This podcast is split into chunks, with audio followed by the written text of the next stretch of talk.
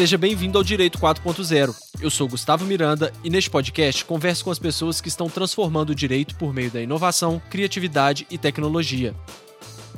Quanto tempo da sua rotina você dedica para tentar entender como está sendo a experiência dos usuários dos seus serviços? São poucos os que fazem esse exercício, apesar do grande valor que ele tem. Como está a interação do juiz com as suas petições? Quais emoções você desperta nas pessoas que leem os contratos que você cria? Qual imagem o seu cliente tem do seu escritório? Neste episódio, vamos conversar com Manuel Barbosa sobre a importância que a User Experience tem para o direito e como podemos utilizá-la de maneira correta. Ele é designer e comunicador, formado em publicidade e propaganda com especialização em UX design e agilidade pela PUC Minas, já participou e liderou projetos de legal design para grandes empresas do país e atualmente é head de projetos de legal design e visual law no FCM Law. Vamos nessa? Manuel, seja bem-vindo ao Direito 4.0. É, eu tava dando uma, uma vasculhada lá no seu perfil no LinkedIn, né? A gente sempre dá uma, uma geral aqui nos convidados para entender melhor, saber os assuntos, né? As coisas que, que as pessoas têm falado ultimamente. E uma coisa me chamou atenção lá no seu, na sua bio, que é a seguinte. É, você, numa das passagens lá, você se descreve que, como assim, também conhecido como cara do IC. Eu queria começar já com essa sua descrição. Por que, que você é o cara do IC? muito bom, muito bom, Gustavo. Primeiro, eu agradeço o, o, convite aqui, um prazer enorme, primeiro como ouvinte, agora como convidado, é, é, é uma satisfação enorme poder contribuir aqui, para fazer parte desse papo e poder contribuir com a galera que está que tá ouvindo aí também.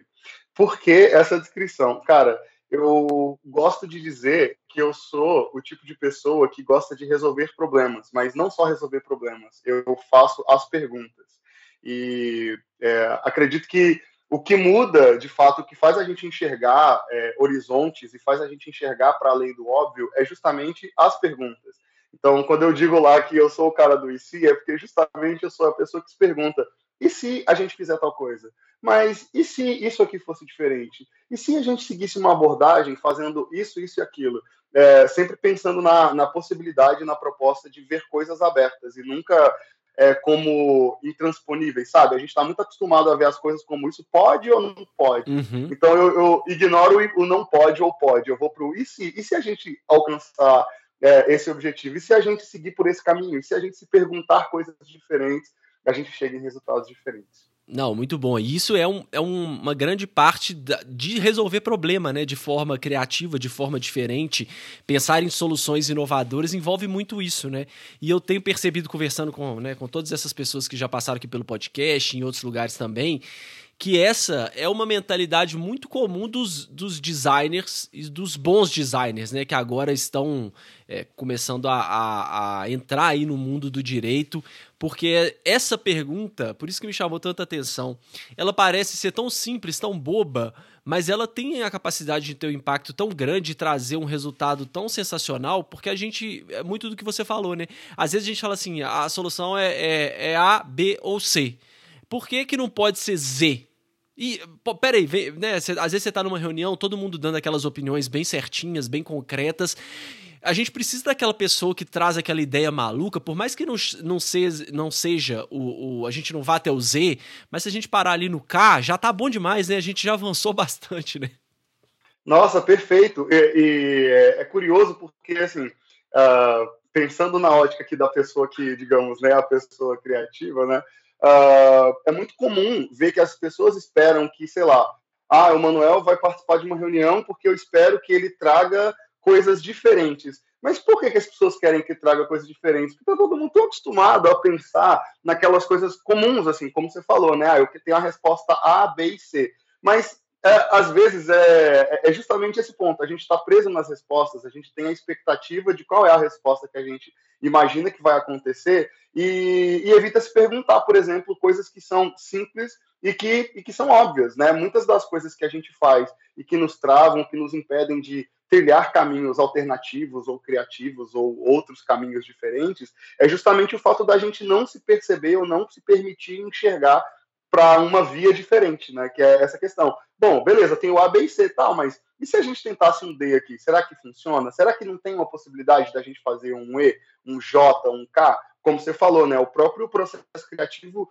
é, ele passa muito por isso. A gente costuma até brincar muito, falo até em treinamento que a gente já já participou de legal design, visual law, principalmente aí dentro do segmento jurídico, que é, ideias, por exemplo, são coisas que a gente nunca descarta, né? A gente vai somando. Ideia não existe ideia ruim. A ideia ela pode não estar adaptada para aquela realidade, ela pode simplesmente não funcionar para aquele objetivo específico, mas a ideia é importante ela ser catalogada, você lembrar, lembrar por que você pensou naquilo, quais as conexões que te fizeram pensar naquilo, porque aquilo vai ser útil para você criar uma solução em outro momento. A gente está acostumado como ser pensante humano a pensar e criar soluções o tempo inteiro, mas a gente não está acostumado a pensar nessas soluções dentro do universo do trabalho. E aí a gente fica criando esses silos assim, né? Nossa, mas tal pessoa é a pessoa criativa, é ela que vai resolver. Não, mas você vai conseguir, é só olhar um pouco diferente que dá para chegar lá também. Não, é total isso, maravilhoso. E, e, assim, apesar do que advogado trabalha muito com teses, né, com várias, várias visões, né, eu acho que a gente está muito acostumado a ter uma visão de certo e errado, de ter a, não existe a ideia certa, né? Existem ideias, eu vejo ideias mais como coisas temporárias, não sei como é que é a sua visão, mas vê se você concorda comigo. A gente tem uma ideia que ela é aquela ideia que melhor se adequa naquele momento para aquilo.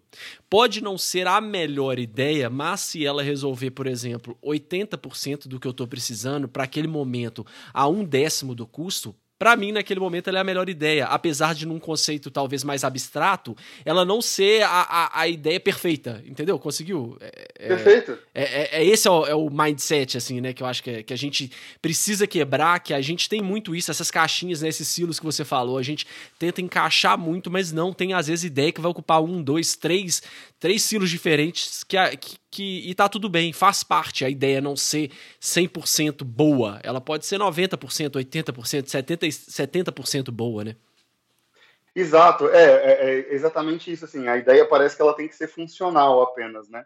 É, e eu acho que de forma geral isso combina muito com a forma como a gente acaba tomando decisões.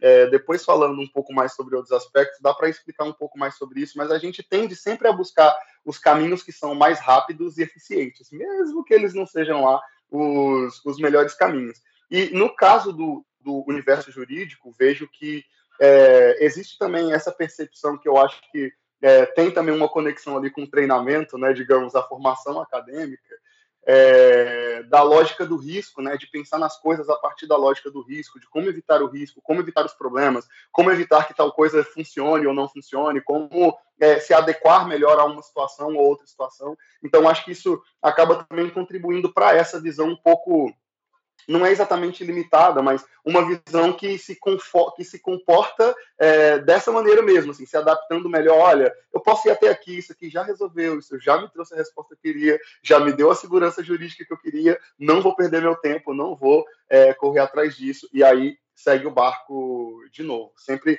a partir dessa premissa. E falando aí em formação, você disse né, que gosta de resolver problemas, de pensar coisas diferentes por que cargas d'água você foi parar no direito? Porque assim, colocando, me colocando na sua pele, se eu sou um designer formado que gosta de resolver problemas, coisas diferentes, abordagens, é, eu sei que, por um lado, o, o, o, o, direito é um oceano azul de oportunidades, mas por outro também, eu como designer jamais talvez iria para o direito, porque a visão, às vezes, que as pessoas têm de fora, e que corresponde né, um pouco mesmo se não 100%, 90% da realidade, que é aquele lugar quadradão de gente chata, daquela do juridiquês, enfim. Por que que você foi e falou, não, é ali que eu quero atuar mais? Eu não sei nem se, se você atua é, 100% só com direito ou se você tem outros projetos, mas por que que você está focando tanto no direito? O que que te chamou a atenção assim? Legal. Eu acho que, eu não sei se foi sorte ou maldição, mas quando eu estava no ensino médio, é, eu até brinco com os meninos do escritório, né? Quando eu estava no ensino médio, a minha vontade inicial era fazer direito, eu queria ser advogado.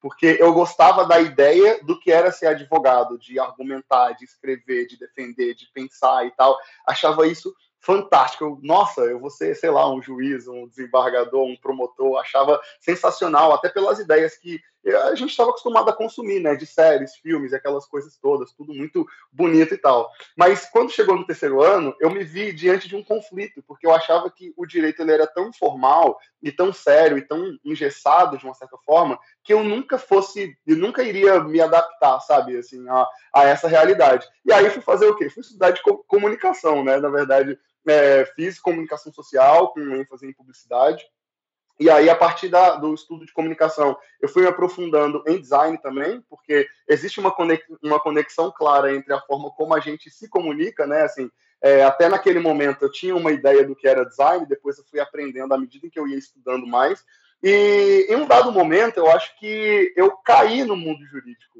É, não foi exatamente algo que eu, eu procurei como um objetivo profissional. Tipo, nossa, eu preciso trabalhar no direito, assim, sabe? Não, não, não começou assim.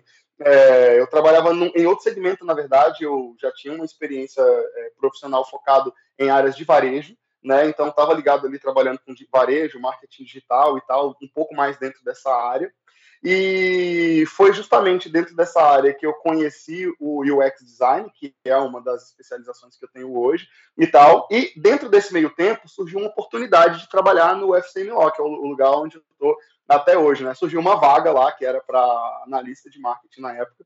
E, e aí eu fui lá fazer a entrevista com o Fábio, lá com os meninos, e foi sensacional. Foi quase amor à primeira vista. Eu, gente, esse negócio é muito diferente, assim, eu pensando comigo, né? Tipo, nossa, mas será que eu perdi esse tempo todo e escritório era desse jeito e tal, né? Tipo, é, a galera é tão mais, mais tranquilo, o ambiente super inovador e tal, é, visões diferentes de mundo e tal. Nossa, isso é muito interessante, porque na minha cabeça é, a lógica do trabalho jurídico era totalmente diferente. E depois eu descobri que, na verdade, o pessoal do escritório é que estava um pouco mais diferente do que o mercado costumava praticar. E eles, inclusive, falavam isso: nossa, olha você não se acostuma muito, não, porque talvez lá fora você vai ver que existem estruturas um pouco mais tradicionais e tudo mais. A gente eu, ah, não beleza, é a regra, né? Exatamente, a gente não é a regra. E, e eu gostei do desafio, porque é, a, nesse primeiro momento, assim que eu entrei, comecei ali lidando com questões ligadas a marketing, principalmente, comunicação institucional e tal, é, foi quando o escritório, na verdade, o tema de legal design, visual law, começou a, a, borbulhar, né? Tipo, pelo menos os primeiros indícios ali no Brasil, cerca de três anos atrás, né? Mais ou menos, começaram a falar algumas coisas. E eu comecei a conhecer o conteúdo. Eu lembro do Fábio falando assim comigo, ele, cara, a gente está começando a trabalhar com umas coisas aí de design e tal. Talvez você se interesse. E acabou que eu fui me interessando muito, porque na verdade a conexão com aquele com essa temática de conseguir pensar a comunicação de uma forma diferente, para mim era como se eu vi como se fosse, cara, parece que esse aqui é o objetivo da minha vida, sabe? Eu estudei uhum. a minha vida inteira entendendo como é que é a interação das pessoas, como melhorar a interação, a lógica comunicacional. Eu lembrava lá das minhas aulas do professor lá de teoria da comunicação. Eu, gente, isso agora tá fazendo super sentido. Não que não fizesse antes, né? Mas na lógica do, do, do da comunicação de marketing digital, a gente usa é, ferramentas diferentes. E parece que no direito casou, assim, tipo, de uma forma muito perfeita.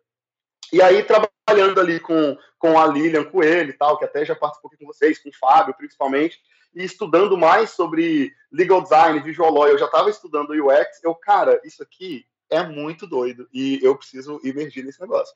E eu não parei mais. E aí eu fiquei desde então, né? Assim, é, acabei é, dessa fase aí, como trabalhando inicialmente lá como analista, depois eles é, acabaram criando uma empresa no grupo ali focado em educação, tecnologia e tal, né, a Legal Hack, e eles me chamaram para participar como sócio, como responsável de projetos de design e tal, e, e aí a conexão ficou. Então, hoje eu já me vejo fazendo isso e, e tentando buscar cada vez mais é, conhecimento, né, para poder aprimorar, aprimorar a prática e tal, técnicas, mas é, é, vivenciando e trazendo essas experiências para dentro da lógica jurídica. Eu sei, a, a, minha primeira lógica é essa. E, assim, é até engraçado que eu costumo é, dizer para as pessoas, é, normalmente, eu, quando eu me apresento, ou num curso, alguma coisa assim, numa palestra, que eu sou é, advogado por osmose, né? Porque eu estou tão acostumado com advogado, tão acostumado a lidar com advogado, com documentos jurídicos o tempo todo, a ler, a entender e tal, que é como se eu passe já fosse ali, né? Se eu passar perto ali da OAB, parece que a carteirinha vai brotar dentro da minha carteira, né? A sensação é. Pelo essa. menos uma de estagiário você consegue, né? exatamente, exatamente isso. Maravilha. E então, é, o que, que é, afinal de contas, também é UX? User Experience, experiência do usuário, né? Muita gente fala disso. Qual que é a diferença, efetivamente? Porque pra gente do, do direito tudo é tão novo, tudo é tão diferente, que às vezes a gente acaba misturando os termos assim, né? E, e eu vejo pessoas utilizando isso como se fosse sinônimo de, de, design em si, e não é verdade. O que, que é isso e qual que é essa diferença, então, entre o design e UX? Boa. É, é, realmente faz sentido essa, essa, essa, essa confusão, mas até para criar uma contextualização, né, é como se assim, o, o, design é uma ciência social aplicada que tem diversas especializações ali de nichos e subnichos que você pode é, se, se aprofundar e se tornar especialista em algum tema, assim como no direito também tem, né? Tem o direito tributário, trabalhista, enfim, societário, tem várias, várias cadeiras aí que são até tradicionais, outras que são mais inovadoras, mas que são várias, várias vertentes diferentes dentro de uma mesma lógica, de um mesmo guarda-chuva chamado, digamos assim, de direito, né? O design é a mesma coisa, assim, existem várias especializações, áreas, nichos e, e, e itens ali que podem ser explorados para atingir um objetivo específico, é, e que aí eles vão ganhando nominhos diferentes. E à medida que você está fora desse meio, é comum que você não se não esteja tão acostumado ali com, com esses nomes. É, inclusive por conta aí dessa, do crescimento desses temas aí de visual law, legal design, né, e essas coisas que ficaram bem em alta aí recentemente, é, de fato começaram a tratar UX com design thinking e visual law e legal design como sendo tudo sinônimo uma coisa da outra, mas de fato não é. A gente pode dizer aí que o UX design ele é uma, de, uma dessas vertentes de design, né, que é focada em entender como as pessoas se sentem sobre determinada experiência, né? Isso é, a gente pode dizer assim, né, tipo um conjunto de elementos, de fatores que vão analisar, estudar, compreender como as pessoas se comportam durante a interação com o produto, com o serviço, seja digital, seja físico e tal, é, e tentar entender esse comportamento para melhorar de fato a experiência. Né? A experiência é como a pessoa usa durante o uso. Né? Então, é, não só se perguntar como ela faz isso, mas observar como ela faz isso, né? tentar entender melhor como as pessoas fazem isso. E aí, quando a gente pensa em experiência do usuário, e a gente pensa em experiência do usuário no contexto jurídico e pensa nos documentos, principalmente aí, digamos que seja um dos elementos principais que a gente vê no mundo jurídico, é como é que as pessoas interagem com documentos jurídicos? Como é que é esse processo de interação? Quando ela lê um documento, ela faz o quê? Como é que ela faz? Ela primeiro ela vai para a primeira página, vai seguindo tudo, ela vai direto para o meio, ela procura informação objetiva, ela manda para alguém. Qual é o comportamento que o usuário tem quando ele interage com um documento jurídico. Então, é, o, UX design, é, o trabalho do UX designer é muito sobre observar esses comportamentos através dessas ferramentas e, e, técnicas que a gente tem. E aí, por exemplo, o design thinking pode ser uma dessas ferramentas, mas tem outras ferramentas que ajudam a gente a construir essa, essa percepção e construir soluções também, a desenhar soluções para ajudar essas soluções serem é, de fato satisfatórias.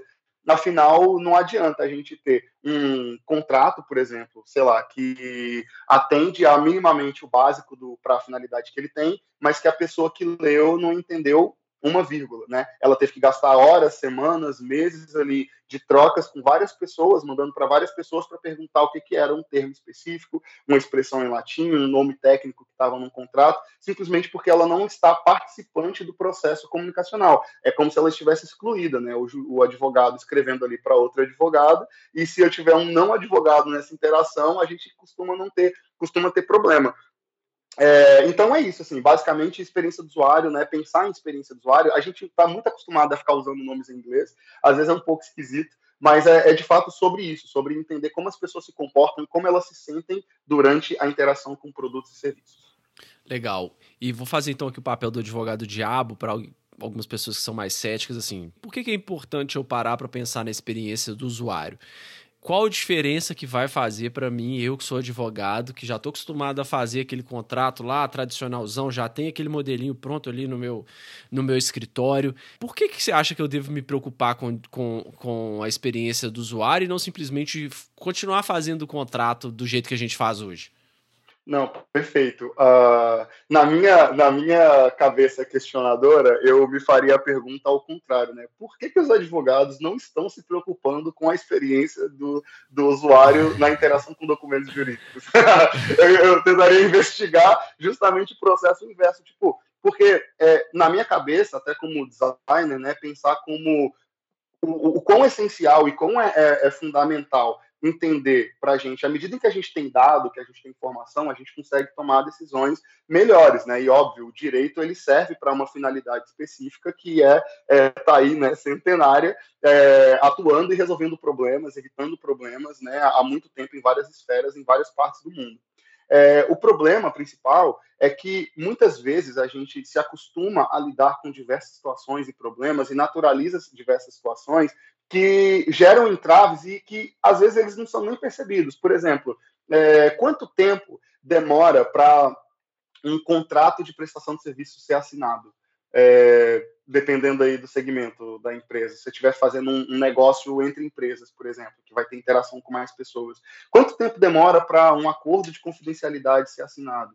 Quanto tempo demora para um juiz é, interagir e analisar uma peça judicial? Assim, aí você começa a se perguntar é, essa, essas questões, né? E aí vai lá para a questão do e se, né? Primeiro você faz as perguntas e depois começa a pensar em, em possibilidades de, de hipóteses. Bom, e se o juiz pudesse responder isso, analisar isso mais rápido? E se ao invés dele gastar um mês para tomar decisão sobre a peça, ele pudesse gastar só duas horas?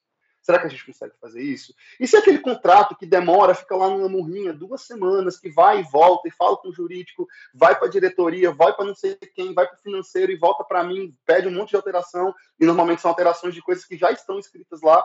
É... e se eu pudesse fazer isso melhor? E se não tivesse essa dúvida, o quão isso seria de valor para mim?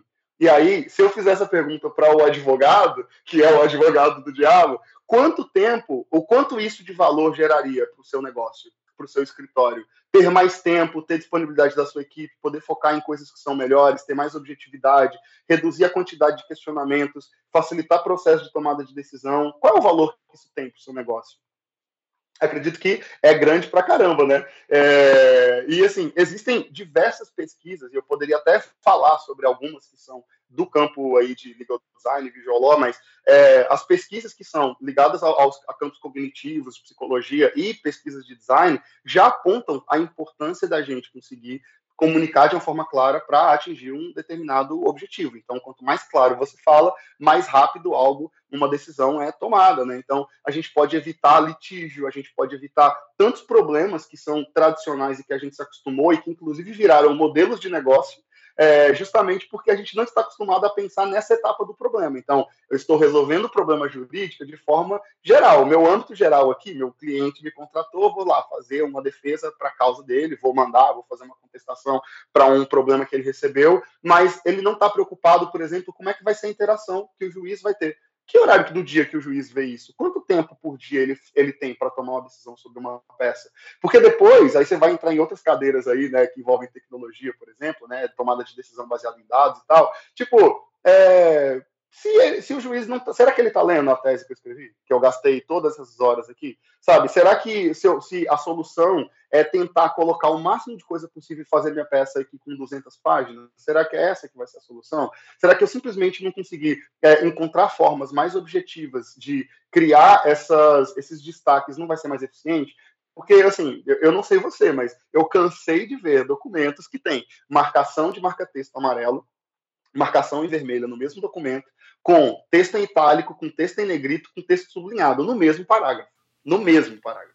Então, assim, aí você destaca tudo e não destaca nada. Você está querendo gritar para o juiz, juiz, pelo amor de Deus, olha esse ponto aqui, exatamente em caixa alta. E ele não vai ver, cara, ele vai pular. Às vezes a, a, a preocupação vai por outros pontos. E aí o que eu acho que é, é o, o, o, ponto mais, mais frio aqui do, da lógica do design é, é você pode até esperar a, a solução ou a tomada de decisão de um usuário. Nossa, mas eu fiz, o juiz tem que ler. Ah, eu fiz, o fulano de tal vai ter que ler. Pô, o empresário ele vai ter que assinar, ele vai ter que ler. Mas a gente cria uma expectativa sobre como é a interação e quando a gente analisa a interação de verdade, a, ver que, a gente vê que as pessoas não se comportam assim. E não é tão difícil perceber porque a gente não se comporta assim, sabe? É, tem um, um escritor que é bem conhecido assim nesse universo de UX design, que é o Steve Krug, ele tem um livro que tem um nome emblemático, chama Não Me Faça Pensar. E nesse livro ele fala sobre a questão de que, olha, ninguém, se você quanto mais complicado é uma informação, Quanto mais uma pessoa tem que pensar para tomar uma decisão, mais difícil, burocrática, trabalhosa e dolorosa vai ser tomar aquela decisão. E aí tem um momento do livro, por exemplo, que ele fala que a gente está acostumado a não ler as coisas, a gente simplesmente examina as coisas. E aí ele vai elencando algumas, algumas, algumas é, questões, né? Por quê? Alguns motivos de por que isso acontece. E um deles é a gente está acostumado a fazer isso o tempo todo. A gente não consegue simplesmente ficar raciocinando e avaliando todos os critérios é, que estão implícitos dentro de um texto, por exemplo, em qualquer situação. Por exemplo, você está fazendo uma pesquisa na internet, aí joga lá uma busca é, no Google, sei lá, receitas de doce com jaca, uma coisa bem aleatória. Aí vai aparecer vários resultados lá. Você não vai ler o texto, o título e a descrição de todos os links. Você vai clicar no primeiro link, porque passando o olho ali muito rápido, você viu que tem jaca no título, falou: bom, isso aqui tem a ver comigo. Aí você abre. Se você abre a página e gasta ali 5 segundos e não encontra a receita, o que, que você vai fazer? Você vai sair, né? Você não vai ficar lá perdendo tempo, não, mas o Google me deu, agora ele tem que me entregar aqui. Eu preciso, se ele não me. Eu vou no Procon, eu quero que o Google me dê a receita primeiro. Gente, isso não vai acontecer. Isso é um processo muito complexo. A gente simplesmente aperta o botão de volta e vai para o próximo link. Por quê? Porque isso é o mais fácil. A gente está acostumado a pensar em soluções que gerem menos esforço cognitivo. Isso acontece, inclusive, nas tarefas que a gente está acostumado, como as tarefas é, que envolvem a, a, fundamentação do nosso trabalho, né, dentro desse campo jurídico. Então, pô, eu espero que a pessoa. Mas será que ela vai ler de verdade? Será que, que realmente a preocupação dela é a pessoa que está contratando um, um, serviço? Será que a preocupação dela principal é saber o foro, é saber lá várias regras sobre privacidade? Tudo bem, privacidade hoje tem alta, mas é, riscos e outras questões. Muitas vezes essas informações, por exemplo, em contratos, elas são usadas apenas para consulta, para quando um problema acontecer. Mas para o cliente é sensível saber, por exemplo, quais são as condições de pagamento vai ter multa se ele tiver algum problema e se ele atrasar, porque são os pontos sensíveis para ele. A única informação que ele realmente acredita ser relevante são essas questões. Ele vai simplesmente folhear lá e vai tentar encontrar o mais rápido possível onde é que estão localizadas as informações que são essenciais. A partir do momento que ele leu e ele se sentiu seguro, ele vai se sentir seguro para assinar. Se ele tiver a possibilidade de chamar alguém para fazer isso por ele, que aí vai, mais uma vez, reduzir a carga cognitiva, ele vai fazer. E esse alguém vai dar uma olhada ali, se, por exemplo, se for se ele tiver um advogado contratado para fazer isso, advogado vai fazer a leitura adequada e tudo mais, faz parte do trabalho do advogado. Mas e se não for um advogado? E se for, sei lá, um favor? E se a pessoa estiver lendo num contexto diferente? Olha, eu vou ler seu contrato aqui, mas, putz, eu estou no mercado. Vou fazer aqui, vou ler aqui para aprovar, porque eu tenho que aprovar logo, mas eu estou fazendo compra, ou estou levando meu filho na escola. Qual que é a capacidade que a pessoa vai ter de tomar uma decisão plena a respeito do texto que está tá escrito ali. Ela simplesmente não vai conseguir, porque dentro do contexto, do cenário onde ela está, as próprias questões que estão em volta, elas vão tornar essa experiência mais difícil. Né? E aí tem vários pensadores que vão dizer aí como isso é, é melhora. Por exemplo, a Jeannie Reddish, que é uma que é uma designer também, focada em design de informação, ela fala que as interações no campo digital, web, por exemplo, elas precisam ser mais visuais, porque é isso que vai fazer com que as pessoas consigam perceber e entender melhor a informação. Né? Você imagina que a gente está cada vez mais, e a pandemia acelerou isso, a lidar com computadores, lidar com celulares, fazer, é, interagir com documentos de forma digital, interagir, fazer reuniões, tudo é digital, o tempo todo a gente está em todos os lugares do mundo, mas se a gente tira a informação, a gente está conversando com uma tela, você está conversando com uma lâmpada. Qual que é o impacto cognitivo que conversar com uma lâmpada causa? Por exemplo, tem mais cansaço visual, você fica mais cansado, você, seu, seu olhar ele fica, ele gera é, é, ele vai ser afetado por, essa exposição de longo prazo diante das telas. Não muito comum, é, é fácil encontrar alguém falando, ver uma publicação, ver uma pesquisa falando como as pessoas estão se sentindo cansadas no home office, por exemplo, porque ficam muitas horas ali no computador e em tal. reunião então, virtual, então, assim, né? Também tá tendo muito isso. Em fadiga, reunião né? virtual. Exatamente, fadiga. Por quê? Porque a gente está adaptado a esse novo conceito, a essa nova forma de lidar e de interagir, mas a gente ainda é humano interagindo com questões humanas. Você está falando ali diante de uma lâmpada, por exemplo, que está gerando esse cansaço. Como é que eu vou reduzir? Eu não vou, porque o computador ele já faz parte do nosso, do nosso modelo de vida, digamos assim, de trabalho. Mas eu vou fazer com que o meu contrato, então, ele seja do mesmo jeito como ele sempre foi, é, porque a interação ainda vai ser no computador o juiz, quando ele tiver que tomar, fazer a leitura da peça, ele também vai ler no computador. Como é que é isso? E se surge uma notificação no celular dizendo que a mãe passou mal, ou que algum problema aconteceu, um problema na escola do filho, sabe? Quais, o, como essas coisas elas podem afetar o comportamento, a capacidade, a leitura e a interação com documentos? É muito grande. Então, assim, quanto maior a gente consegue, quanto mais a gente consegue facilitar esse processo, quanto mais a gente consegue facilitar, mais a gente consegue garantir tempo, não só para a gente, mas para o cliente. A gente consegue garantir mais recurso, porque você perde menos tempo da sua equipe jurídica lá, é, em, em, várias idas e voltas. Eu lembro de um, de um, um cliente que na, na, primeira reunião de projeto, ele falou, cara, é impressionante porque é, eu tenho um, um, serviço que é um serviço que é técnico, né? Meu contrato, são, se não me engano, é uma seguradora. E aí ele falando, olha, são termos muito técnicos, é muito difícil, mas aí eu, eu trabalho e vendo esse serviço para outras empresas, né? E aí esse documento ele vai e volta várias vezes e que ele fala é sempre desgastante. Todas as vezes uhum. são desgastantes. As pessoas perguntam sempre as mesmas coisas, elas questionam as mesmas coisas. Nossa, mas eu senti falta de ter uma cláusula falando sobre tal coisa. É, então, mas tem lá na cláusula é, 8.9. Pô, mas ah, Na página 74. Exatamente. Aí você aí começa a entender, né? Que tipo, nossa, mas, cara, olha o tamanho desse documento, né? Realmente, ele é muito grande. Aí a gente começa a criar essas barreiras. Tem até uma, uma, uma uma autora que eu gosto muito, na verdade ela é, é designer também, né? eu falei várias referências de design aqui, né? mas tem algumas referências jurídicas que são boas também, mas a Stefania Passeira é uma das pessoas que, é, pelo menos dos artigos e publicações mais antigos que eu conheço, ligados a esse uso de design aí dentro do, do universo jurídico, e aí ela escreveu um artigo que depois virou um tema para um doutorado, que é por trás do muro de palavras, né? Então, é, como é, usar o design de informação, como usar o design é, informacional para tornar contratos mais é, amigáveis, né? Então, o tema dela é sobre isso. Aí ela fala que é, ela começou a pensar e pesquisar sobre o tema quando ela viu um workshop, ela participou de um workshop e a pessoa lá, palestrante, falou que é, fez uma dinâmica deu um contrato de locação para eles lá para eles analisarem, forem discutindo e tudo mais, e as pessoas, todo mundo ali, né, discutindo, pensando e tal, nossa, complicado, ninguém entendia nada. E aí ela mostrou uma solução. É, ela apresentou uma solução que tinha uma reorganização dos textos, o texto era reposicionado, a organização era melhor, e os títulos das cláusulas eram mais fáceis de entender, então eles estavam mais adequados com de fato o que estava escrito. Não era simplesmente aquele título tradicional, clássico, sei lá, latim, né, que, que a gente está acostumado.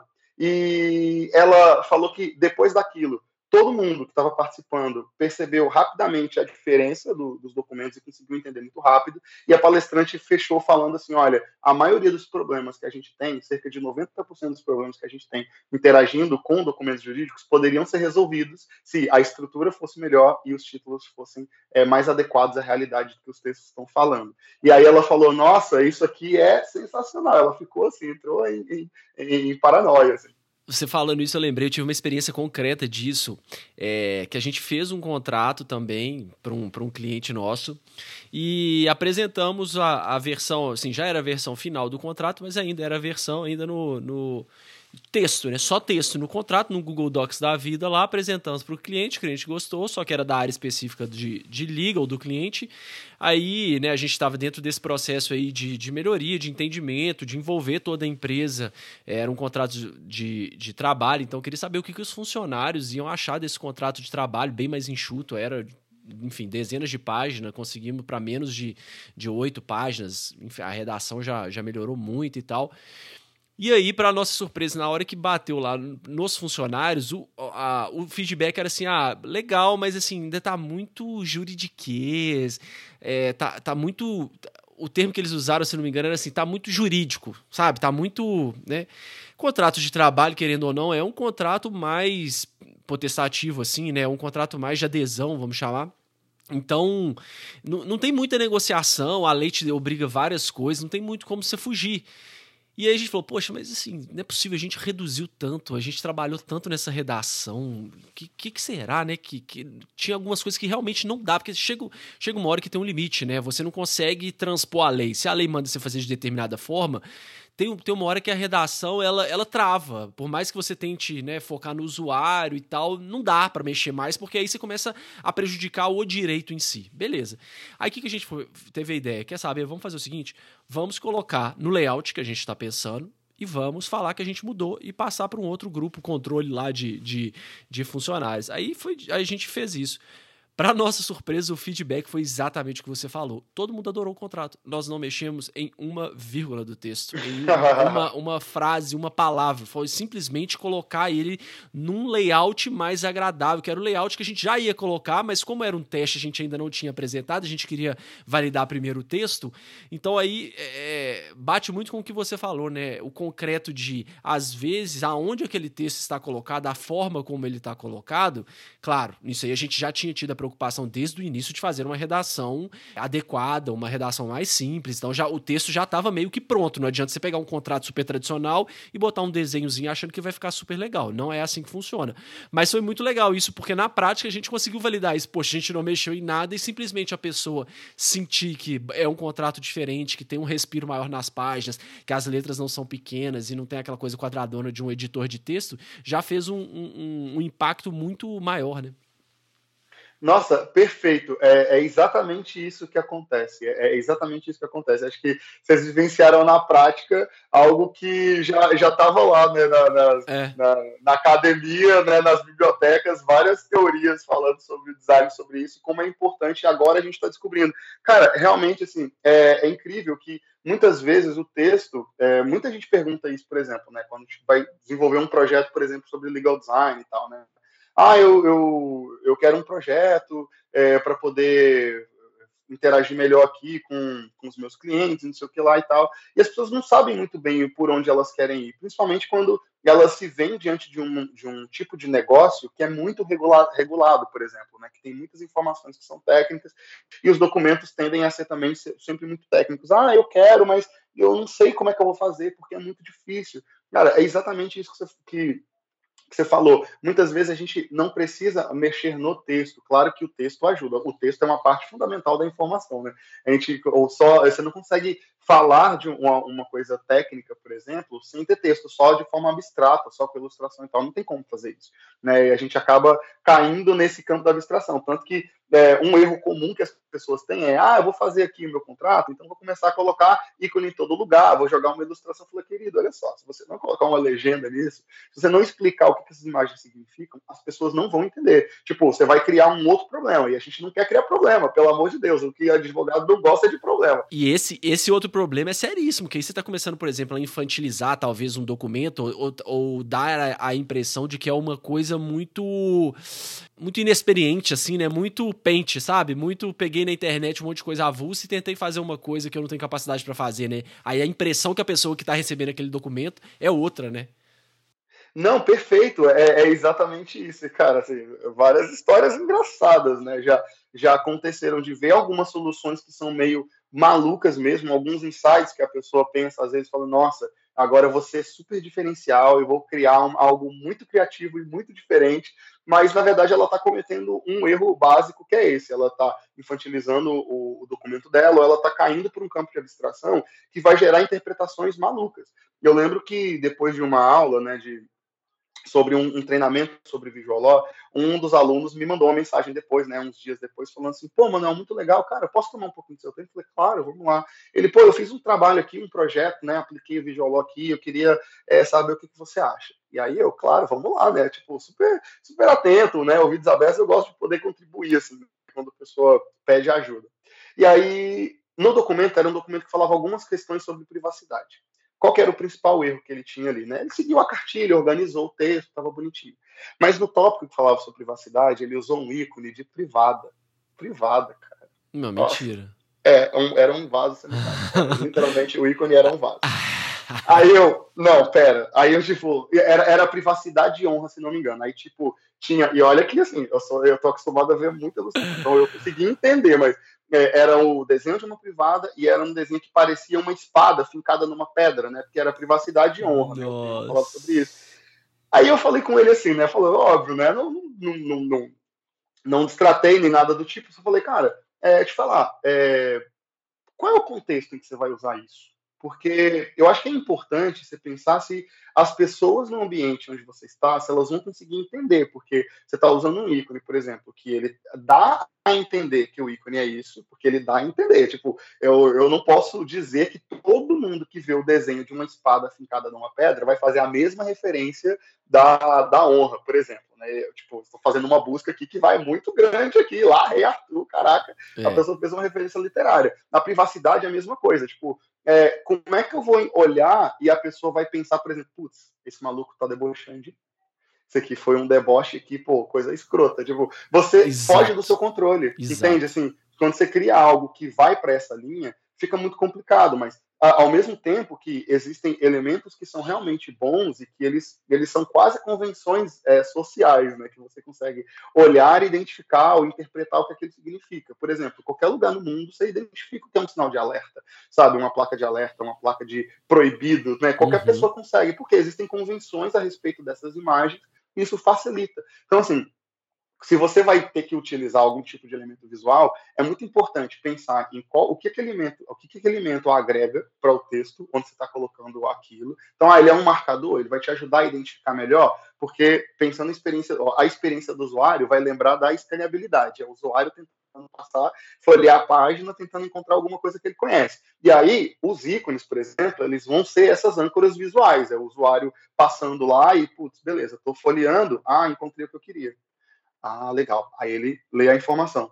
Então, é importante que essas ilustrações, esses ícones, eles estejam de acordo com o texto.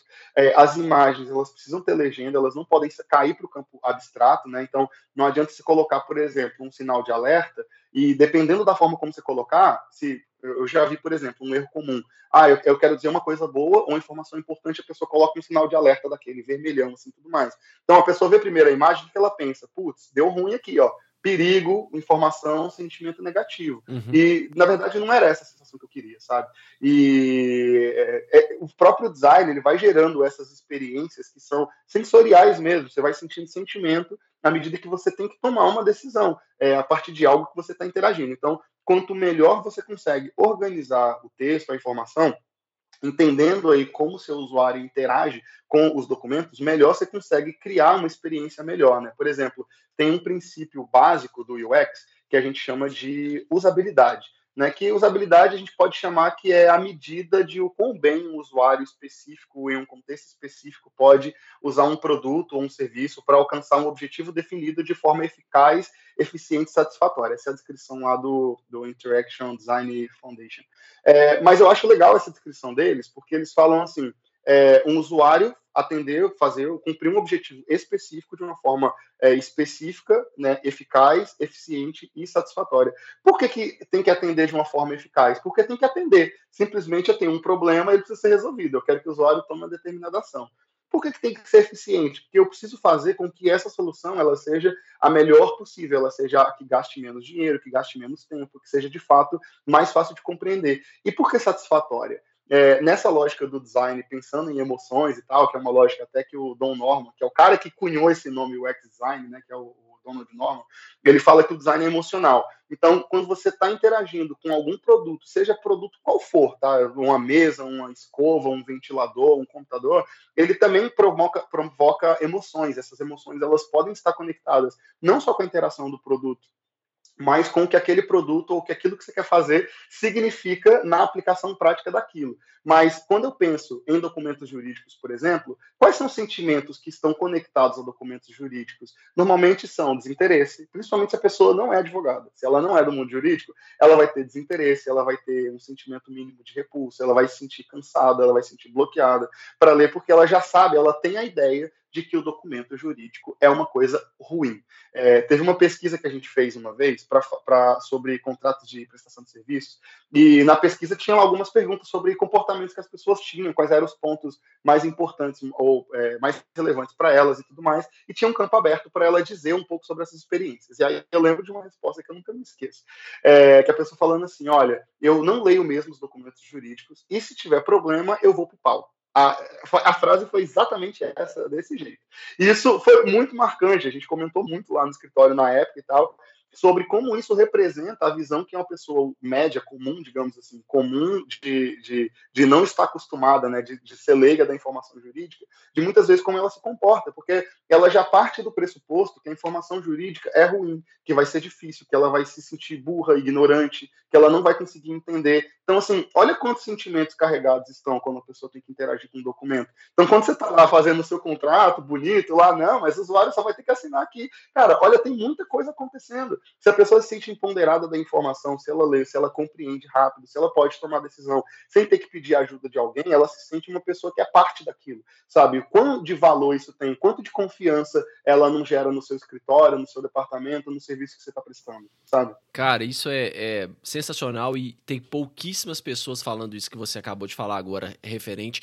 Muitas pessoas falam sobre o layout de uma forma mais ligada a, a enfim, colocar ícones, a, a cores, etc e tal. Mas poucas pessoas, eu tô até refletindo aqui enquanto você estava falando, falam sobre essa questão da emoção, que é, na verdade, o que você quer atingir com aquele documento, se você parar para pensar. Se você tem a pessoa que está recebendo aquele contrato do seu lado, você já ganhou e, e, e, enfim, trazendo essa pessoa, você já, ela se sentindo parte disso, a chance de litígio, eu queria até ver uma pesquisa depois, alguém fazendo essa pesquisa em contratos com legal design, o índice de litigiosidade se realmente cai, porque assim, na prática, mas é a, a amostragem que a gente tem é muito pequena, não dá para confirmar isso, mas na prática a gente percebe isso, né, que é uma tendência de cair litigiosidade, mas o, o, o Marco Bruno, um juiz, que já teve aqui no podcast também, ele falou uma coisa muito interessante sobre isso, que é um ponto chave, eu acho, de tudo isso, que é o seguinte: eu não posso, por exemplo, ele tem várias iniciativas de legal design na vara federal dele,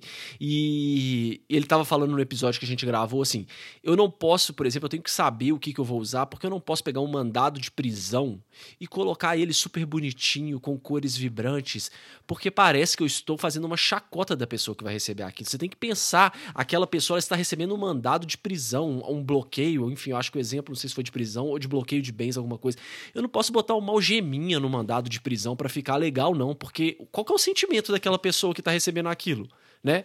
Então, assim, é, é, muito interessante, é muito dentro disso que você que você está falando, e agora isso ficou muito claro para mim que é uma, é uma camada do documento jurídico que quase ninguém, mesmo as pessoas que são ma mais antenadas nessa questão do legal design, não, não entenderam ainda que é, é, tudo isso tem um objetivo que é chegar lá, lá no final, nessa camada emocional mesmo, nessa camada de percepção individual. Porque às vezes a gente começa também. É, a, a gente não tem esse treinamento que você teve em questões de marketing, por exemplo. Eu não quero. A pessoa que está te contratando para você fazer um, um, contrato, se você parar para pensar, ela não quer o contrato. Ela quer o que, que aquele contrato vai resolver na vida dela.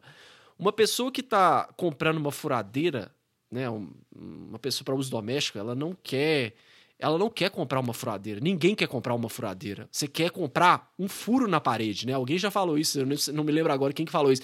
Ela não quer comprar furadeira, ela quer o quadro de pendurado na parede, é isso que ela quer.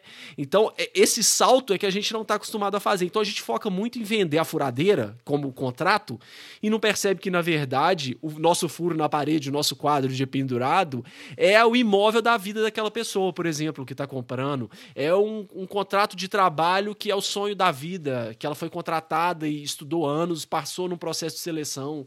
Enfim, é esse salto que é o mais importante e pouca gente está falando. E você acha que, que tratou agora muito bem, você resumiu bem assim, é, chamou muita atenção e tocou em vários pontos que são interessantíssimos da gente parar para pensar na hora que a gente está fazendo tanto um contrato tradicional quanto um contrato que, que use as técnicas do legal design e do UX, né?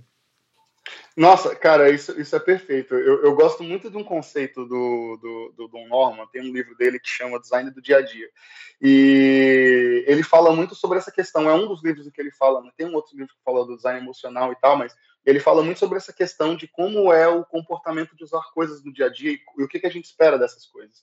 E aí ele fala que, por exemplo, para ele é super normal ou natural ele conseguir interagir com um computador complexo que, do, que custa milhões de dólares, mas é, é uma coisa que não sai na cabeça, é por que, que ele não consegue usar bem uma geladeira, sabe? Por que, que é difícil, sabe? Aí, aí, você pensa assim, nossa, mas é uma coisa tão óbvia, né? Qual é a conexão que isso tem a ver? Porque às vezes a gente acha que, nossa, mas é um contrato, tem texto, todo mundo sabe português, então ela vai ler e vai entender. Na dúvida, no máximo, ela usa um, um, um, um dicionário e vai resolver o problema, mas não. Na verdade, ela não vai, ela vai ter dificuldade pra caramba, vai ser sofrido, vai ser complexo, sabe? Assim, é, as experiências que a gente tem, elas geram de fato essas emoções e elas fazem a gente se sentir, às vezes, culpado por não conseguir atender aquela expectativa. E ele fala sobre isso também no, no livro dele.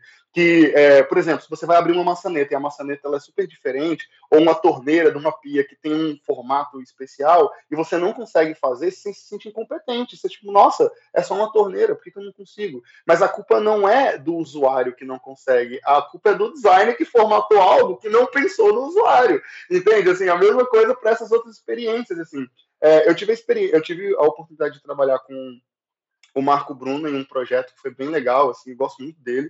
E, inclusive, ele participou de um treinamento que a gente fez também, e que foi bem legal. E tinha uma situação parecida lá, que era um case que ele trouxe, que era um mandado de missão na posse né, que era uma situação parecida, só que esse era para dizer que a pessoa perdeu um imóvel, né, tipo, olha, olha, você está recebendo um comunicado dizendo que você está perdendo um bem, né, e aí tem lá o, o, a informação. E o desafio que a gente tinha na turma, né, que os alunos tinham lá, era tentar repensar essa comunicação, mas de uma forma que ela fosse humana o suficiente para para conseguir comunicar a informação, trazer clareza para a informação, mas sem gerar o tom de deboche. E aí eu lembro do Marco falando sobre essa questão, tipo, gente, a gente não pode, eu não vou, tipo, ah, o brasão é amarelo, eu vou fazer aqui amarelo, verde e amarelo, bandeira do Brasil. Né? Tem gente que vai pensar nisso, não, mas eu tenho que usar as cores, porque se não tiver cor, não é visual law, não é legal design, uhum, ter cor. Uhum. Mas que cor que você vai usar? Você vai fazer um negócio com uma bandeira, como se fosse da Copa do Mundo? Você vai usar um ícone aleatório que não tem nada a ver e tal? Então, assim,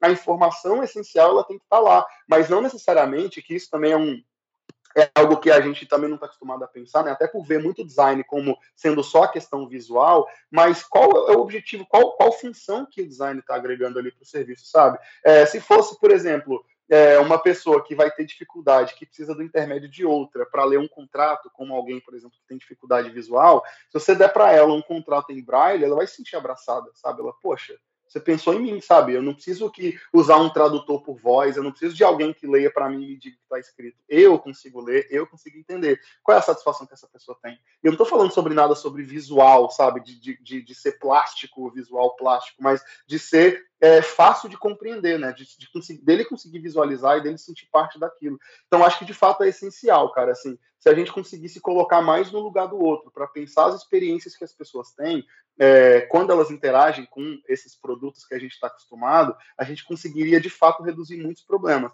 Eu não tenho um dado agora de cabeça para te dizer sobre números específicos de redução, como você falou, né? A gente tem muitas informações que são pulverizadas. Tem clientes que estão adotando é, algumas medidas, e a gente, por exemplo, já desenvolveu várias, e a gente recebe dos clientes informações do tipo: nossa, é, eu nunca mais recebi uma reclamação de tal contrato.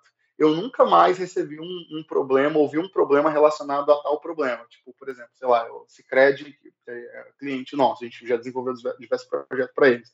E o primeiro projeto que a gente fez com eles foi uma jornada de consórcios, né? Então, é, eram mais de 200 documentos que a pessoa tinha que interagir durante a fase inteira do, do, do consórcio. A gente fez um trabalho assim minucioso para entender a jornada, quais eram os passos, o que, que entrava antes, depois, como é que era a informação, documentos que tinham fonte de fonte tamanho 7, sabe? Assim, várias questões básicas que eram barreiras, as pessoas não entendiam, elas, elas abriam reclamações depois, processavam um banco depois. Só porque, te interromper, desculpa, olha... que essa questão do, do, documento com fonte 7, a gente está falando da mensagem que o design passa, querendo ou não, você está economizando no papel ali, porque o seu contrato, se não, se não tivesse no, no, com a fonte 7, ele ia ter 50 páginas, você reduziu para 25 porque está na, na fonte 7, mas a mensagem que você está passando para a pessoa que recebe esse documento é o seguinte, na minha visão, né? É, está aqui o documento. Toma, não precisa nem ler, porque você não tem um, um, você não tem a mínima condição de dar um palpite. Qualquer coisa que você quiser modificar, isso é impossível.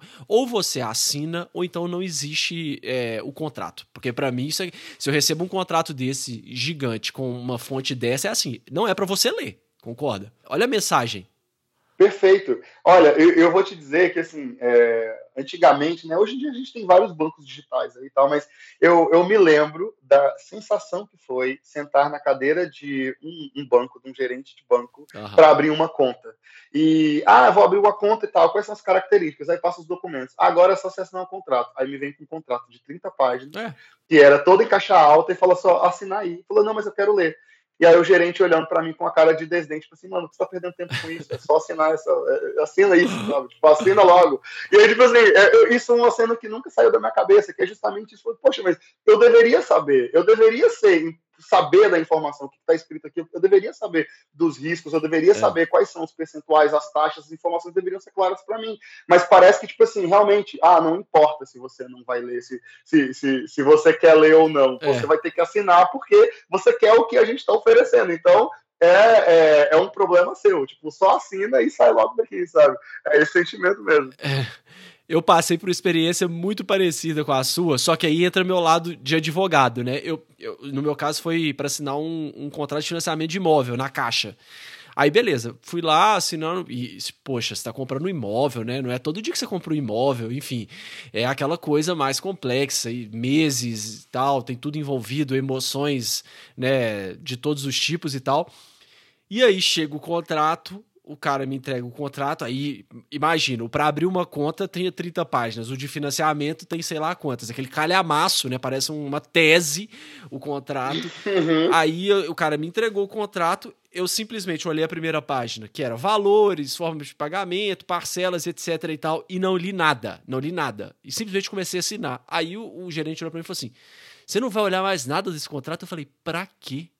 Qual que é o intuito de eu olhar isso? Eu não vou conseguir mudar nada. Isso aqui aí entra mesmo, entra um pouco naquele feedback que você teve da, do, do curso que você falou. Cara, se tiver algum problema, eu vou ter que entrar na justiça para resolver, porque nessa instância aqui eu não consigo resolver amigavelmente. Olha, Caixa, eu acho que o seu contrato de financiamento para imóveis do Brasil inteiro tem um erro aqui que você devia melhorar essa cláusula. Não existe isso. Então, eu simplesmente assinei ou conferi as informações relevantes, né, de nome, valores, etc e tal, e o resto, meu amigo, seja o que Deus quiser. Entendeu? Olha, olha é, é, muito triste isso, né?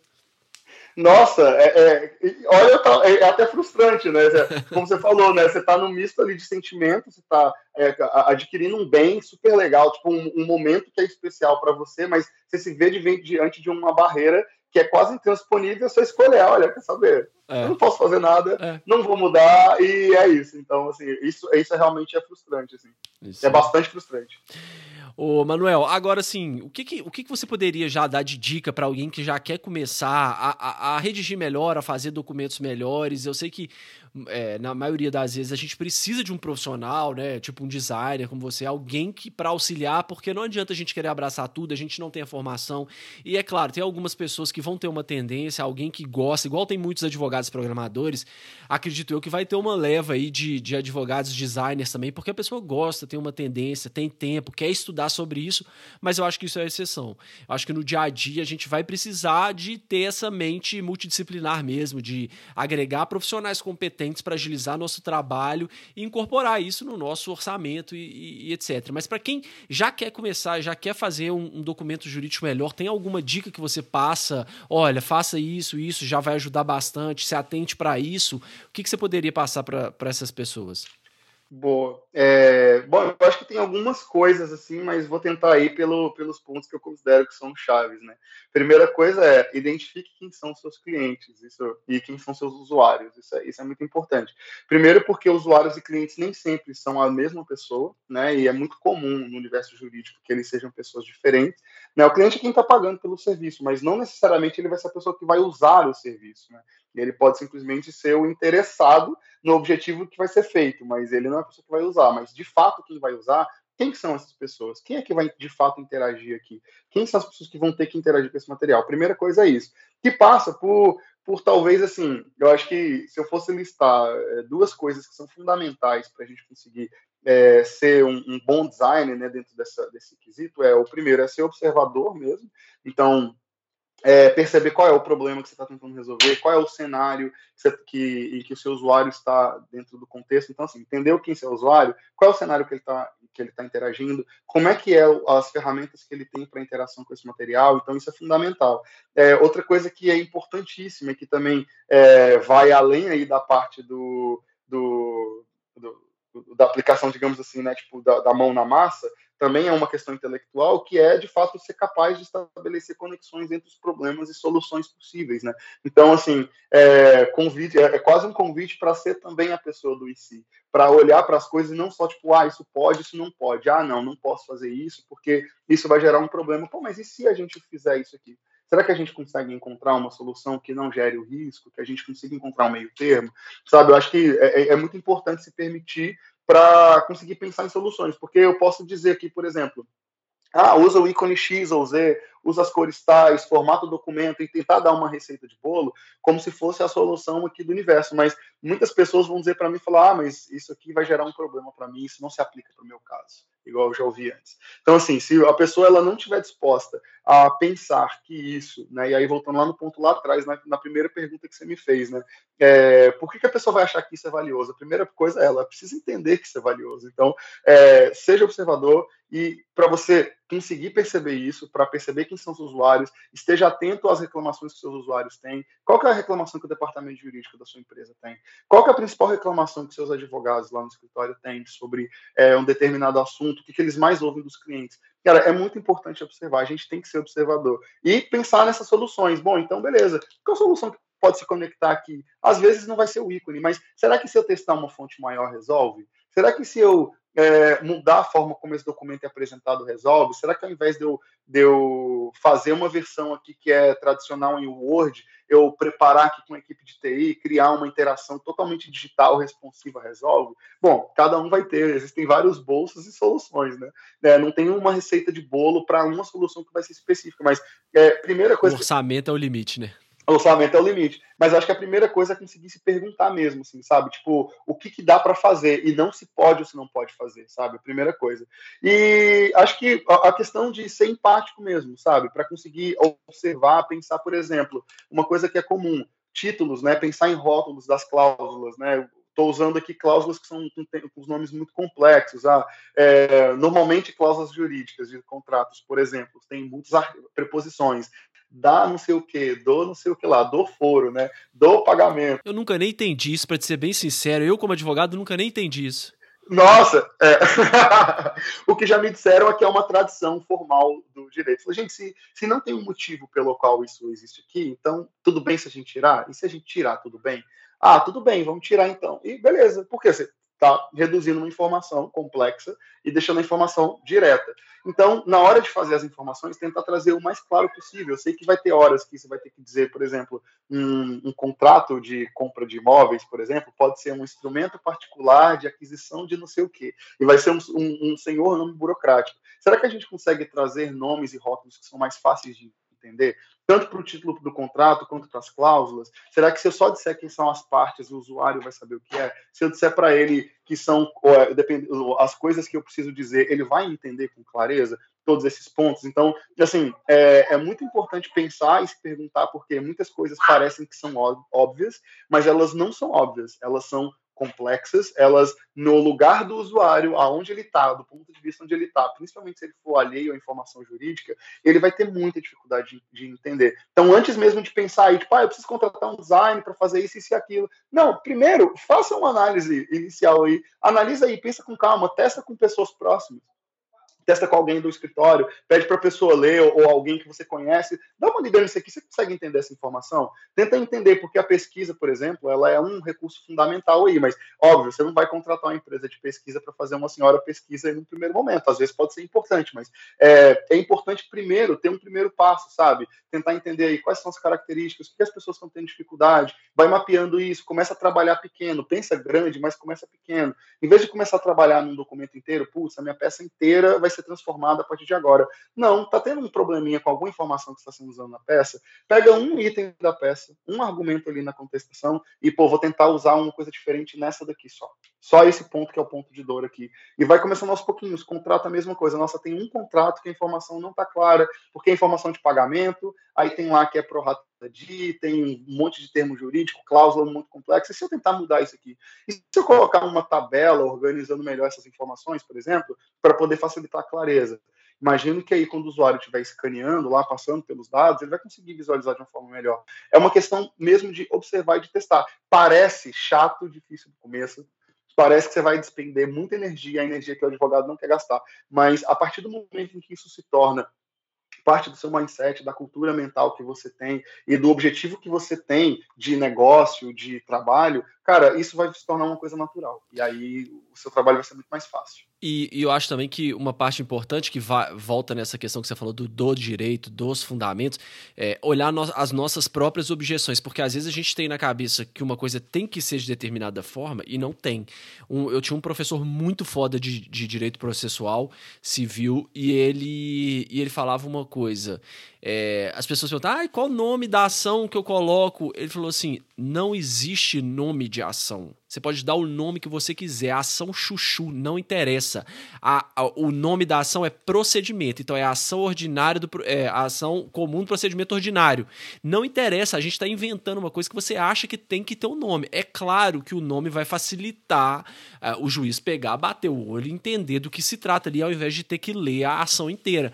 Mas o nome não existe isso de. O nome tem que ser ação de indenização por danos morais cumulado com danos materiais e pedido de tutela antecipada. Entendeu? Não, não necessariamente. Se, se você consegue passar essa informação de um outro jeito, pode passar, porque juridicamente não tem nada que te impede. O que manda é o rito da ação. Né? Então, assim, essas objeções que me, já aí agora vinculadas um pouco ao direito, a gente tem algumas assunções que a gente faz que não são verdades. A gente tem que voltar um pouco também para o direito, estudar mais a fundo e ver o que, que a gente pode mexer e o que, que a gente não pode mexer.